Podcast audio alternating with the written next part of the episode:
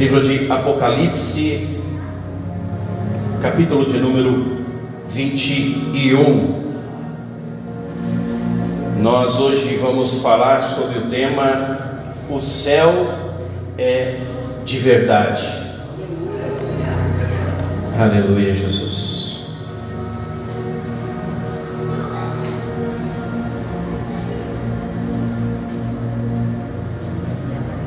Nós vamos ler até o versículo 7. Apocalipse, capítulo de número 21.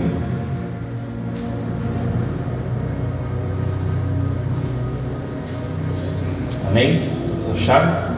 Diz assim a palavra do Senhor. Então vi um novo céu e uma nova terra. Pois o primeiro céu e a primeira terra já não existiam, e o mar também não mais existia. E vi a cidade santa a nova Jerusalém, que descia do céu da parte de Deus, como uma noiva belamente vestida para seu marido. Ouvi uma forte voz que vinha do trono e dizia: Vejam, o tabernáculo de Deus está no meio do seu povo.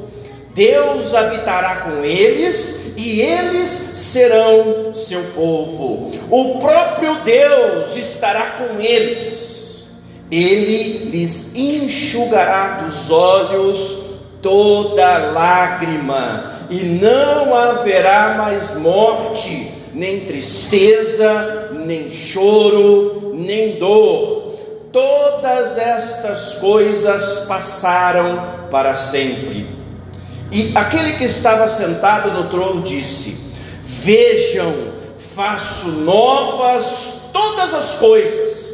Em seguida disse: Escreva isto, pois o que lhe digo é digno de confiança e verdadeiro. E disse ainda: Está terminado. Eu sou o alfa, o alfa e o ômega, o princípio e o fim. A quem tiver sede, darei de beber gratuitamente das fontes da água da vida. O vitorioso herdará todas essas bênçãos, e eu serei seu Deus, e ele será meu filho. Aleluia, glória a Deus, aleluia, Jesus. Vamos ler novamente o versículo 4: Ele lhes enxugará dos olhos toda lágrima, e não haverá mais morte, nem tristeza, nem choro, nem dor. Todas estas coisas passaram para sempre. Aleluia. Feche os teus olhos em nome do Senhor Jesus. Pai, soberano Deus, Deus de amor e de poder, mais uma vez nós estamos na tua presença, Senhor, e pedimos ao Espírito Santo, conduza-nos agora neste momento da tua palavra, Pai. Que não seja somente meras reflexões ou filosofias humanas, mas que em tudo o Senhor seja glorificado, em tudo o Senhor seja adorado, e que em todas as coisas cumpra-se a tua gloriosa vontade, meu Pai, em nome do nosso Senhor e Salvador Jesus Cristo. Amém. Jesus, amém. Pode ser para aplaudindo e glorificando o nome do Senhor, amém.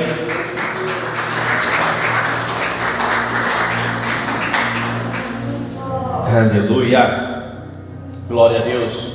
Nós, como o pastor Zezinho mencionou, nós estamos no mês do aniversário da Igreja do Evangelho Quadrangular. Esta igreja que eu amo, que está cravada no meu coração. Foi aqui que eu aceitei a Jesus Cristo, foi aqui que eu me batizei, foi aqui que eu me formei, formei o meu caráter como cristão, me formei inclusive como pastor.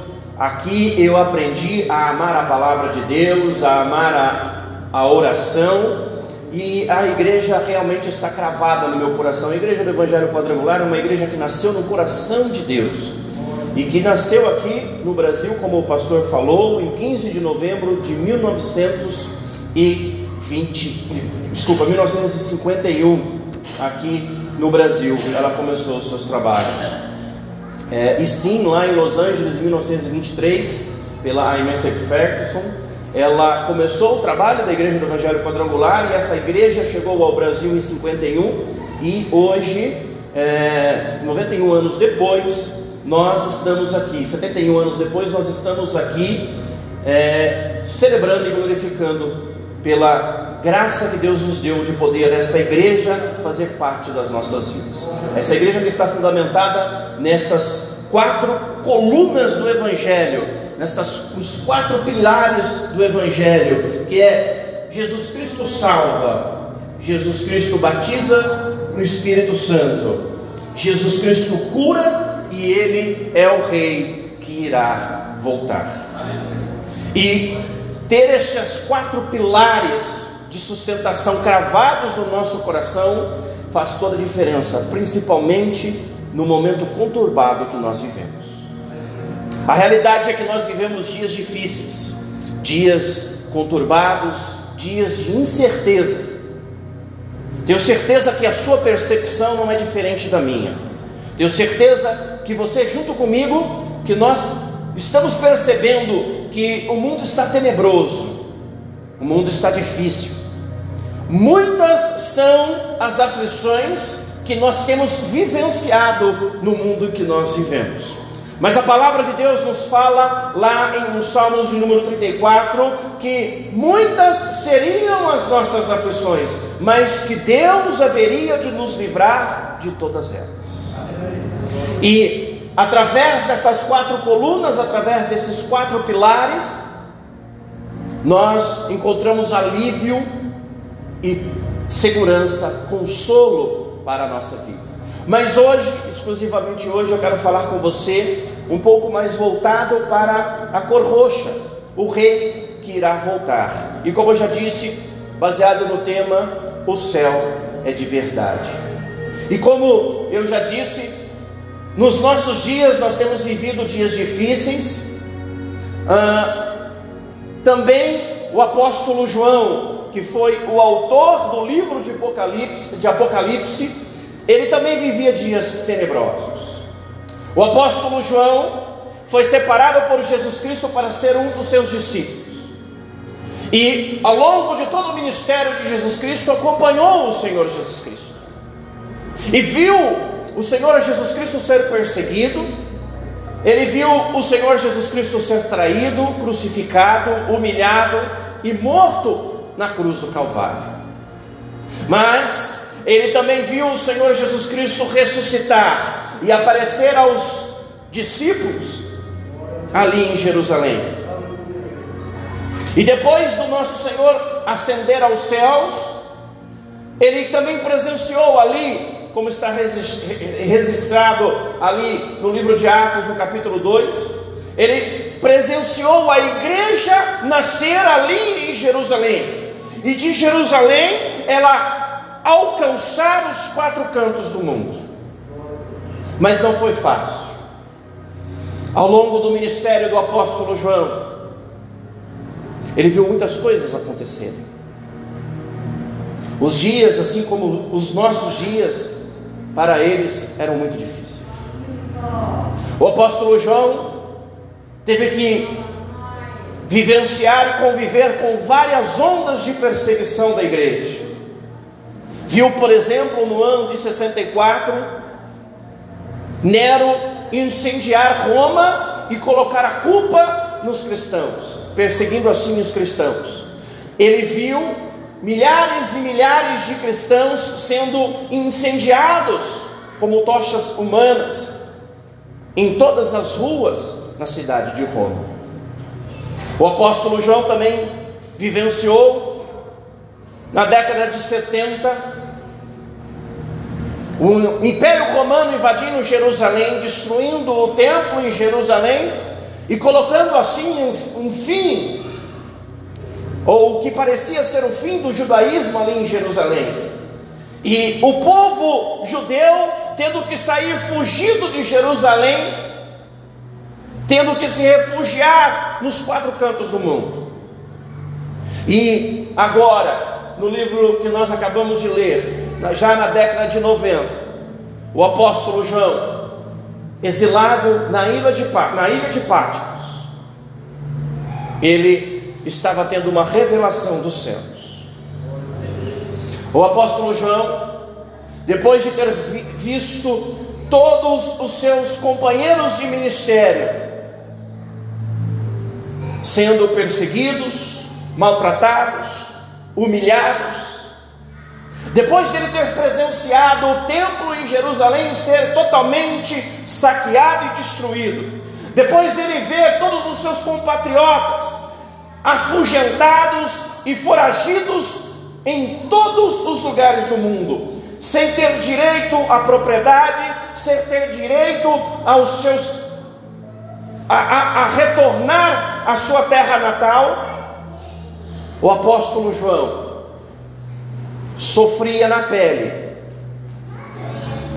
O apóstolo João sabia o que era exatamente sofrimento, dor, angústia e perseguição. E talvez nesta noite você esteja aqui experimentando algumas dessas aflições. Talvez nesta noite você esteja aqui se questionando: por que, que a vida é tão dura? Por que, que nós sofremos tanto? Por que, que nós somos tão perseguidos? Por que, que muitas vezes parece que os céus estão cerrados? Parece que não existe mais um Deus que esteja olhando ou operando em nosso favor. O apóstolo João estava totalmente excluído da sociedade, exilado na ilha, na ilha de Pátimos sofrendo, angustiado. E talvez você esteja aqui neste mesmo, aqui nesta noite, nesta mesma condição, sem esperança, sem perspectiva e sem saber para onde olhar ou a quem recorrer. Nestes momentos, a palavra de Deus é o nosso refúgio. A esperança de que existe um Deus nos céus que olha em nosso favor sempre será o nosso socorro e a nossa esperança. E acima de todas as coisas, ter a certeza de que existe um rei que está sentado em seu trono, um rei que vive para sempre, um rei que em breve irá voltar para levar aqueles que são seus, para morar na eternidade, na Nova Jerusalém, te dará forças e esperança para seguir adiante, crendo que você é mais que vencedor em Cristo Jesus, nosso Senhor. O apóstolo João estava ali na ilha de, na ilha de Patmos, refugiado, exilado, e aos olhos humanos, sem ter muitas esperanças. E ali lhe aparece o anjo do Senhor para lhe fazer revelações daquilo que seria os acontecimentos dos, dos finais dos tempos. E talvez você esteja aqui nesta noite esperando uma palavra de ânimo, uma palavra de revelação que te dê um direcionamento para enfrentar os dias tenebrosos que estão por vir. Assim como o apóstolo João estava na ilha de Pátimos. Mas quando nós lemos o livro de Apocalipse, nós não vamos encontrar ali palavras de paz. O que nós começamos a encontrar quando nós começamos a ler o livro de Apocalipse é uma série de batalhas.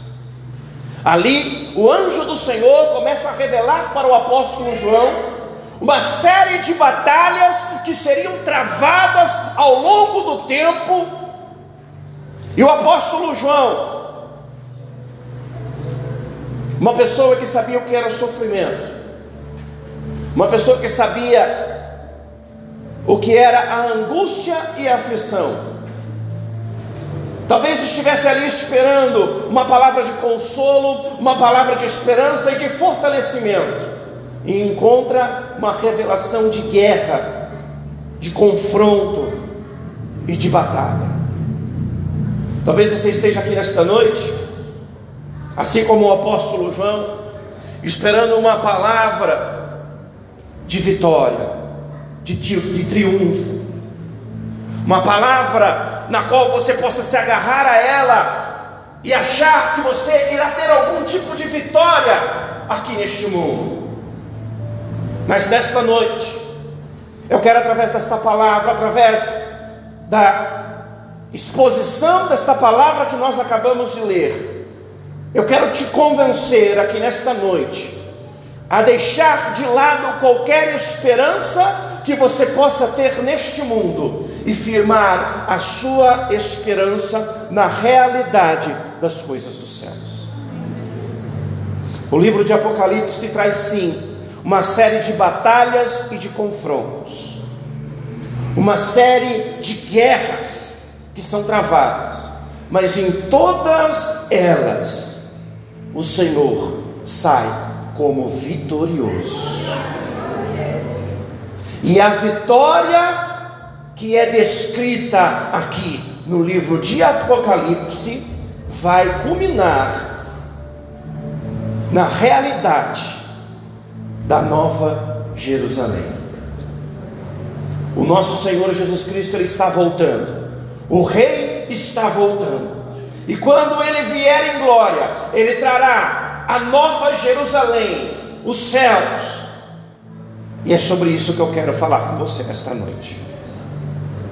O versículo 1 diz assim: Então vi um novo céu e uma nova terra, pois o primeiro céu e a primeira terra já não existiam mais, e o mar também não mais existia. Olha que interessante. O apóstolo João, uma pessoa que já havia sofrido, que já havia sido humilhada, perseguida, condenada injustamente, exilada e presa ali naquela ilha, excluído de todo o resto da sociedade, talvez estivesse ali naquela ilha, olhando em direção à outra margem do mar, esperando que talvez algum dia ele pudesse viver novamente do outro lado do mar. Talvez ele estivesse dentro do seu coração a esperança de que algum dia ele pudesse estar novamente em terra firme, junto com a sociedade novamente, para viver vitórias e triunfos, para viver em liberdade novamente. Em outras palavras, o apóstolo João, talvez ele estivesse ali na ilha de Patmos, olhando em direção à outra margem, tendo depositado a sua confiança e a sua esperança de que um dia ele pudesse novamente aproveitar tudo o que havia ali naquela cidade.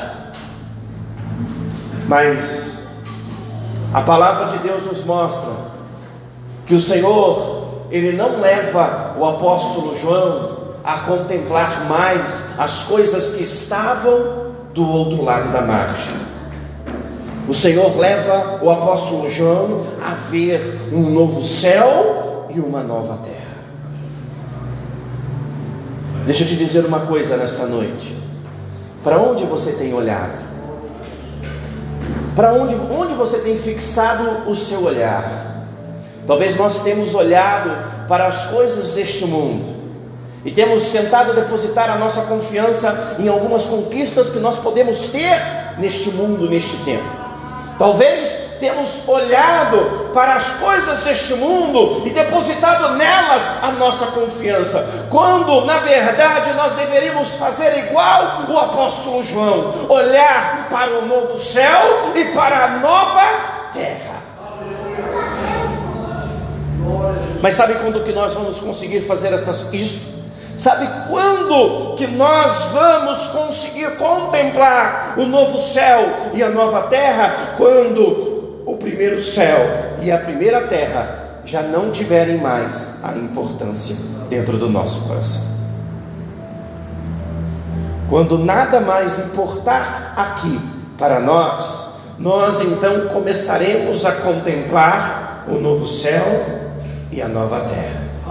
Interessante que a palavra de Deus fala que o mar também não mais existia. O mar significava para o apóstolo João a condenação, a exclusão, a aflição. O mar estava fazendo separação do apóstolo João com aquilo que parecia ser a sua vitória. O mar estava separando ele da outra margem. O mar o aprisionava ali na ilha de Pátimos. Mas quando Deus levou ele em espírito a contemplar o novo céu e a nova terra, Deus mostra para ele que já não existia mais o mar, já não existia mais a condenação, já não existia mais a exclusão, ele já não tinha mais que sofrer, porque o novo céu e a nova terra eram realidade dentro do coração dele. O céu é de verdade. O céu no coração do apóstolo João passou a ser uma realidade na vida dele. Ao ponto de que a outra margem do mar já não importava mais. O mar que fazia a separação dele e de sua vitória também já não importava mais. A única coisa que importava ali naquele momento é que ele estava vendo o novo céu e a nova terra. Aleluia. E é isso que nós devemos buscar em nossa vida cristã.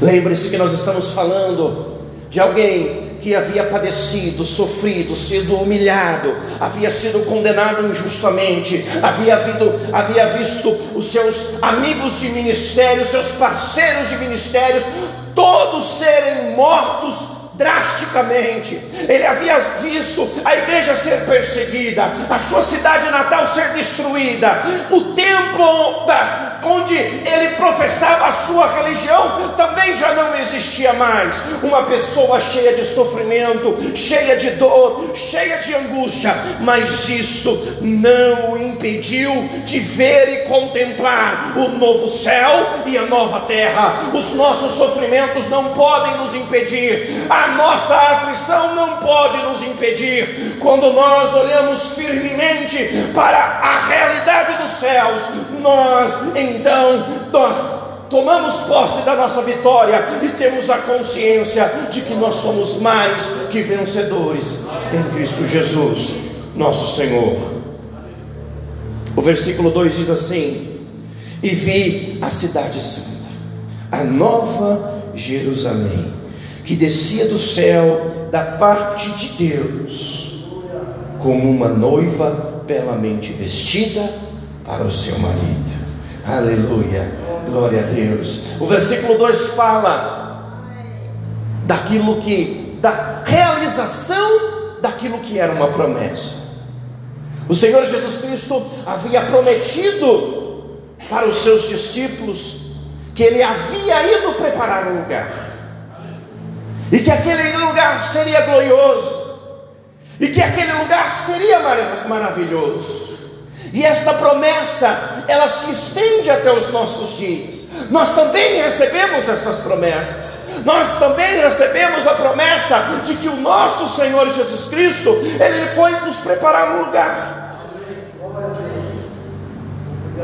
E o apóstolo João, aqui no versículo 2, ele vê e contempla a realização da promessa do Senhor Jesus Cristo no seu, na sua vida. Você quer ver as promessas de Deus se cumprindo na sua vida? Comece a olhar para a realidade dos céus. Comece a contemplar aquilo que é realidade nos céus. Mas sabe qual é o meu problema, o seu problema? Nós queremos olhar para a realidade das coisas daqui deste mundo. Para nós o que importa é o nosso sofrimento aqui neste mundo. Para nós o que importa são as nossas conquistas aqui neste mundo. Para nós o que importa é o status social deste mundo, é o poder aquisitivo deste mundo. Para nós o que importa é se nós estamos bem vestidos, se nós estamos bem amparados, se nós estamos bem remunerados.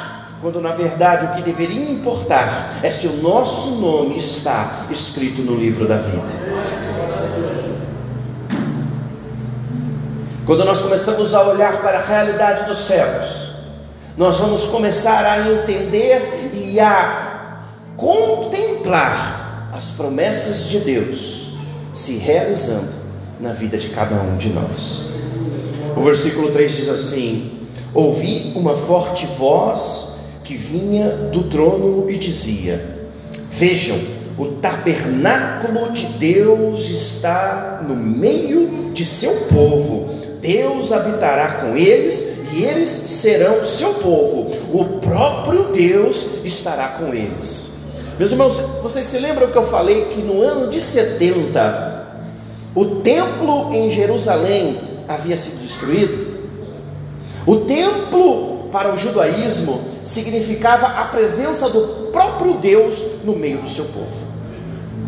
Você vai ver lá no livro de Crônicas, quando o rei Salomão edifica o templo, ele ora a Deus, pedindo para que Deus visitasse aquele lugar e que a presença de Deus fosse consolidada naquele lugar.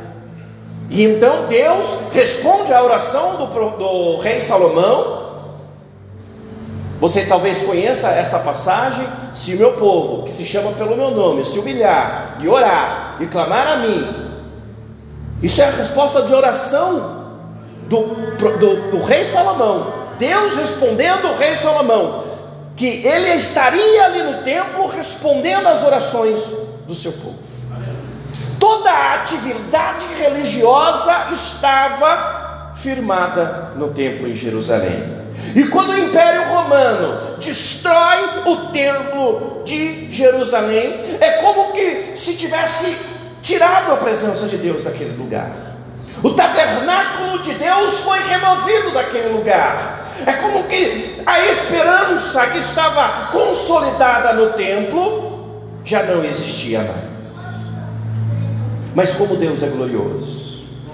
Aqui, o anjo do Senhor, ele declara para o apóstolo João, que havia vivenciado a destruição do templo, ele fala para o apóstolo João que apesar do templo ter sido destruído, que apesar de não existir mais o templo, o tabernáculo de Deus estaria continuamente no meio do seu povo. E Deus, o próprio Deus, habitaria com eles e todos seriam o seu próprio, o seu povo. O próprio Deus estará com eles. Às vezes os nossos sonhos são destruídos. Às vezes nós somos magoados. Às vezes aquilo que está firmado a nossa esperança é totalmente destruído. Quantas vezes que eu e você já não passamos por isso. Aquilo que nos dá respaldo, aquilo que nos dá segurança, aquilo que é a nossa esperança, acaba sendo totalmente destruído. Em muitas vezes os nossos sonhos são totalmente extinguidos. E a palavra de Deus está nos falando nesta noite é que mesmo em meio a todas estas situações, a presença de Deus será constante no meio do seu povo. Sabe por quê? Porque nós estamos olhando continuamente para os céus. Porque nós estamos firmados e fincados na realidade da nova Jerusalém. Aleluia. E aí, o que para mim é o versículo chave deste capítulo. o versículo 4. Ele lhes enxugará dos olhos toda lágrima, e não haverá mais morte, nem tristeza, nem choro. Todas essas coisas passaram para sempre. Aleluia, Aleluia Jesus. Glória a Deus. Se existia alguém que havia chorado, era o apóstolo João. Se existia alguém que havia enfrentado a dor, este alguém era o apóstolo João.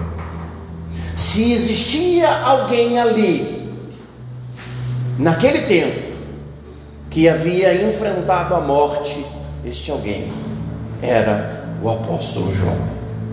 Tristeza, angústia, sofrimento, tudo isso era a realidade daquele apóstolo.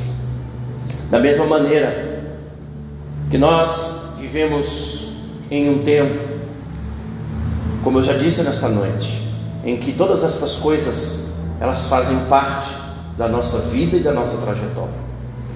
Não nos enganemos.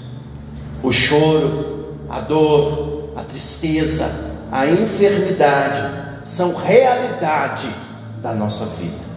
E por diversas vezes teremos que enfrentar estas coisas. Mas nós que estamos com o nosso coração firmado na realidade dos céus, nós nos alegramos na esperança de que um dia nós viveremos em um lugar onde não, não haverá mais morte, nem tristeza, nem dor, onde todas as nossas lágrimas serão enxugadas do nosso rosto. Você está chorando nestes dias? Se alegre em Deus, porque um dia as suas lágrimas serão enxugadas. Está difícil enfrentar e caminhar com a dor que você está sentindo. Continue glorificando a Deus, porque logo, logo o Rei irá voltar e você irá, junto com ele, viver na Nova Jerusalém, onde não haverá mais dor, onde não haverá mais enfermidade, onde todas essas coisas haverão passado.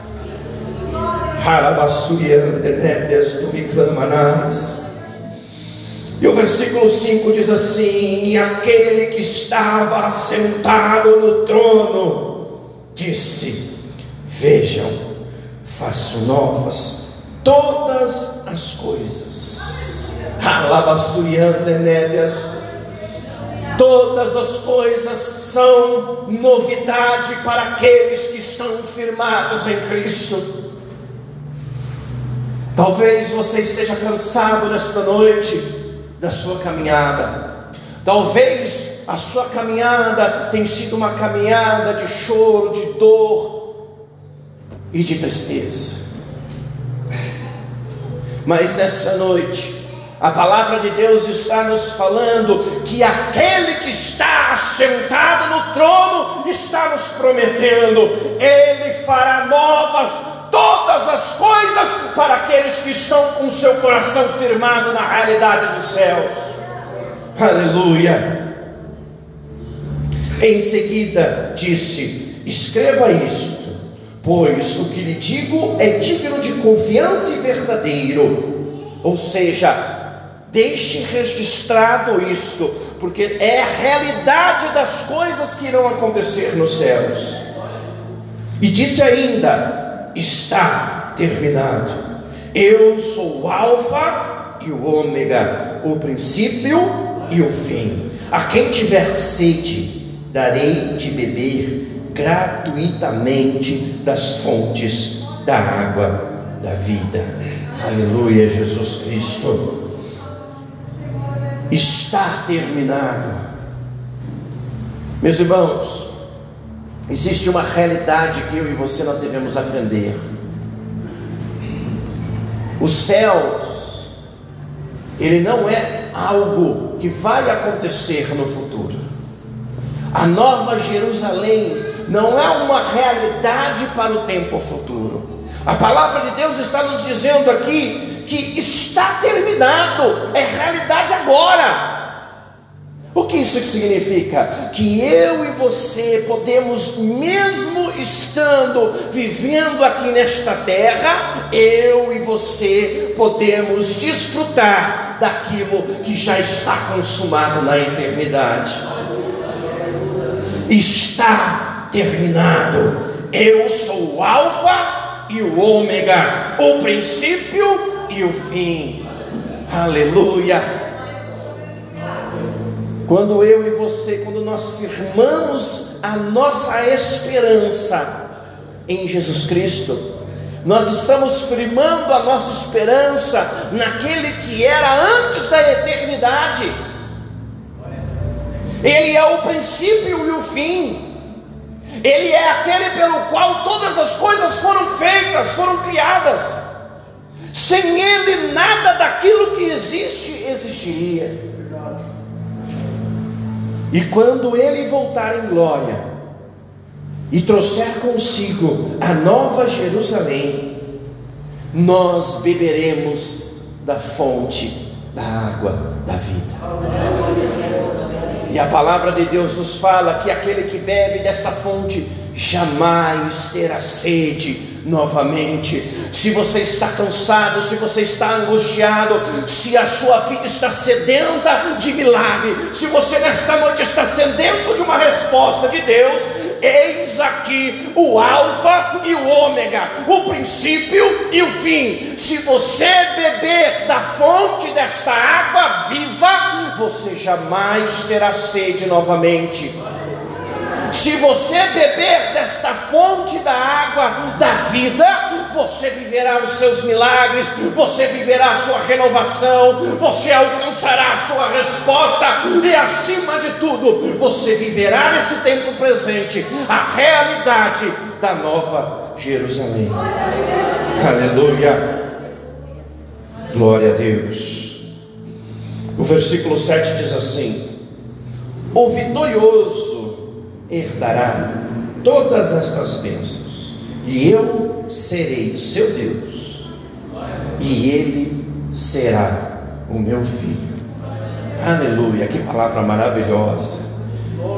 Aleluia, o vitorioso herdará. Existe uma herança.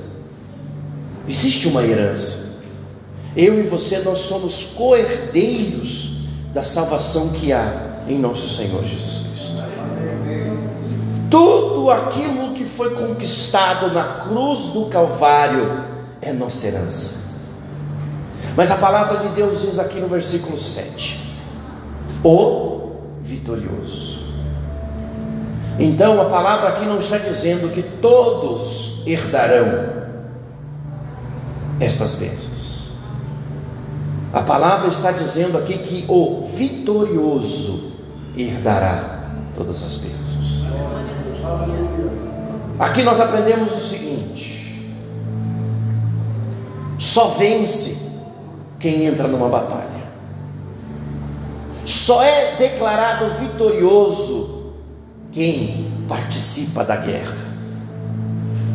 Você não será declarado vitorioso num jogo de futebol se você não entrar em campo para jogar o jogo. Você não será declarado vitorioso em uma guerra se você não colocar a sua armadura, não imporar a sua arma e não for para o campo de batalha. É no campo de batalha que são declarados os vitoriosos. E não se engane, eu e você nós estamos vivendo uma batalha. Eu e você nós estamos vivenciando uma guerra e a nossa guerra não é contra a carne, e não é contra os. A nossa guerra é contra o pecado, é contra as hostes das maldade, da maldade, é contra o príncipe deste mundo. A nossa guerra, ela é travada no reino espiritual. Nós temos que empunhar a armadura de Deus que está registrada lá em Efésios, no capítulo 6. Nós temos que nos revestir de toda esta armadura de Deus e ir para o campo de batalha. E você já viu alguém no campo de batalha feliz, sorridente, alegre por estar batalhando? Difícil. Muitas vezes nós iremos enfrentar as nossas lutas e as nossas guerras com lágrimas nos olhos, enfrentando dores, enfrentando sofrimento, enfrentando angústia, perseguição.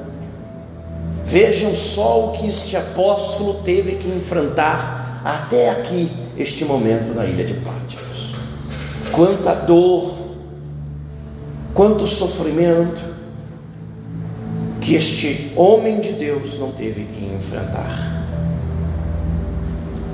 Quantas lutas eu e você nós não temos que travar ao longo da nossa caminhada.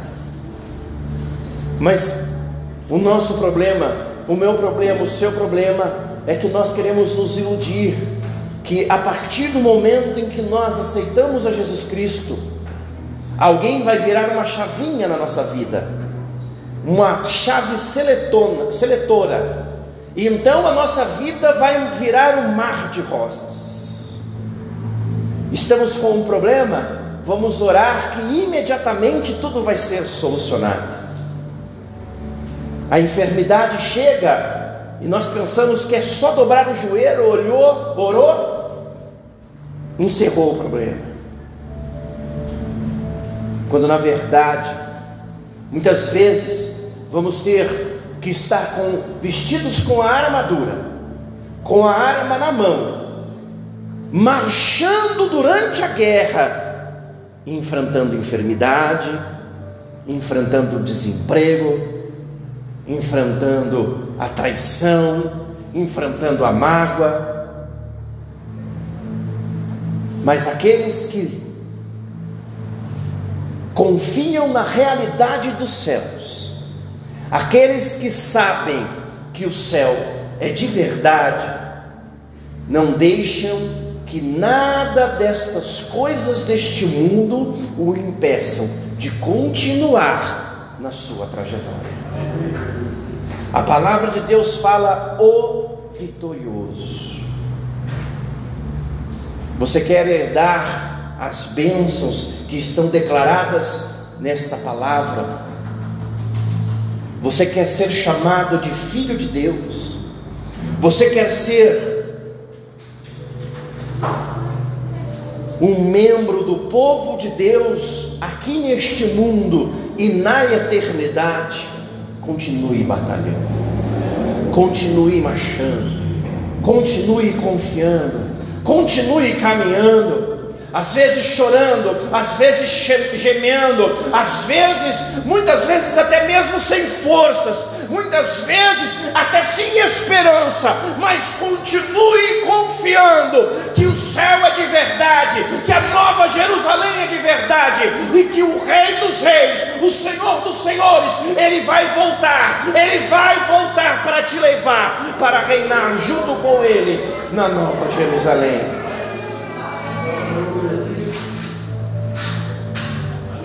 O Senhor Jesus Cristo, quando ascendeu aos céus, ele olhou para os seus discípulos e para todos aqueles que estavam ali naquele lugar, cerca de 150 pessoas mais ou menos, estavam ali reunidas orando. E ele disse: Eu vou, eu vou ao Pai, mas eu voltarei. E desde então tem se formado uma igreja valente uma igreja que é fiel, uma igreja que continua confiando, que continua marchando, que continua clamando, que continua confiando, que não se abala, que não se rende, que não se curva, mas que continua olhando para os céus e acreditando que a nova Jerusalém já foi estabelecida e que muito em breve ele voltará em glória e enxugará dos nossos rostos toda nossa lágrima, Ele apagará para sempre as nossas dores, Ele apagará para sempre as nossas enfermidades, mas somente aqueles que confiam e acreditam que o céu é de verdade, somente estes desfrutarão da nova Jerusalém. Continue confiando, continue acreditando, continue buscando, continue clamando, pois o céu é de verdade. E eu e você, nós que confiamos neste Deus, nós que cremos neste Deus verdadeiro, nós desfrutaremos da Nova Jerusalém. O céu é de verdade. O céu é de verdade. E eu e você, nós desfrutaremos de todas as promessas que estão registradas na palavra de Deus. Nós somos o povo vitorioso que vai morar no céu. Nós somos o povo que foi redimido, lavado e salvo no sangue do nosso Senhor Jesus Cristo. Nós somos o povo que foi curado, que foi remido e que foi lavado no sangue do Cordeiro. O céu é de verdade para nós. Nós desfrutaremos do céu e muito em breve, não tenha dúvida disso. O rei está voltando, e para aqueles que confiam nele, o céu é de verdade. Amém? Se coloque todos de pé em nome do Senhor Jesus.